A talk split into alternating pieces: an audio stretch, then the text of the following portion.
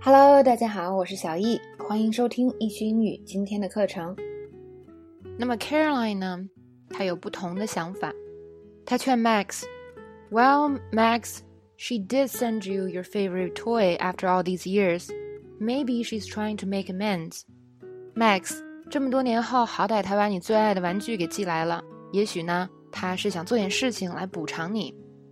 接下来呢，餐厅里来了一对母子。那么这个儿子啊是个小男孩，特别贱，贱的特别可爱。他跟他妈妈商量吃什么的时候，产生了一点小争执。他是这样说的：“I love you, but stop pushing your lifestyle in my face. I'll have the salad, dressing on the side, ours.” 我爱你，但是别把你的生活方式强加给我。给我来份沙拉，酱单独放。那肯定的。那呃，他说的这段话里呢，有这个 ofs 是什么意思呢？其实就是 obviously 的省略说法。那美国年轻人呢，经常会说一些这种省略的说法，是吧？就好像其实咱们网上的某些流行语一样。那么现在呢，再给大家举几个例子，比如说，嗯，我们平时知道宝贝儿怎么说呢？baby 是吧？那么缩略语 bay，疯疯狂的 crazy。cray cray，细节 details，deets，绝对的、必须的，definitely，deaf，特别好吃的，delicious，delish，最喜欢的，favorite，faves，嫉妒，jealous，jelly，或许，maybe，mabes。 有可能，probably, probs，荒谬的，ridiculous, ridic，完全的，totally, totes。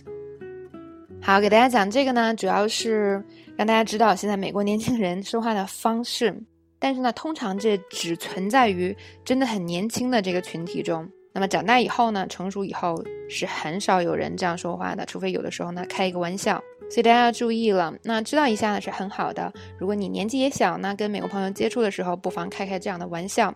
但是如果你已经过了，比如说大学已经毕业了，这种话呢，其实就要慎用了，尤其正式场合就不能用喽。那么语言这个东西呢，其实都是一直变化的。呃，大家可以想象一下，中文是吧，在十年前、二十年前、三十年前，跟现在也是非常非常不一样的。如果我们穿越到文革那个时候，呃。如果我们像现在这样说话，会被打死吧？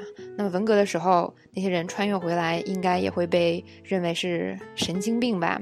那么英文也是一样。其实呢，我们以前在这个很多教材上看到的某些这个貌似很地道的说法，是吧？现在已经过时了，已经没有人这么说了。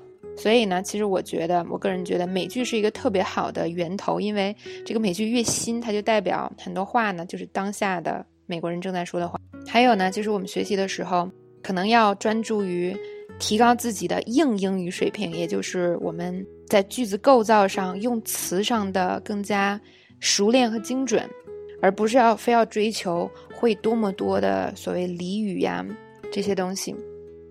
好了，那么我们明天再见喽。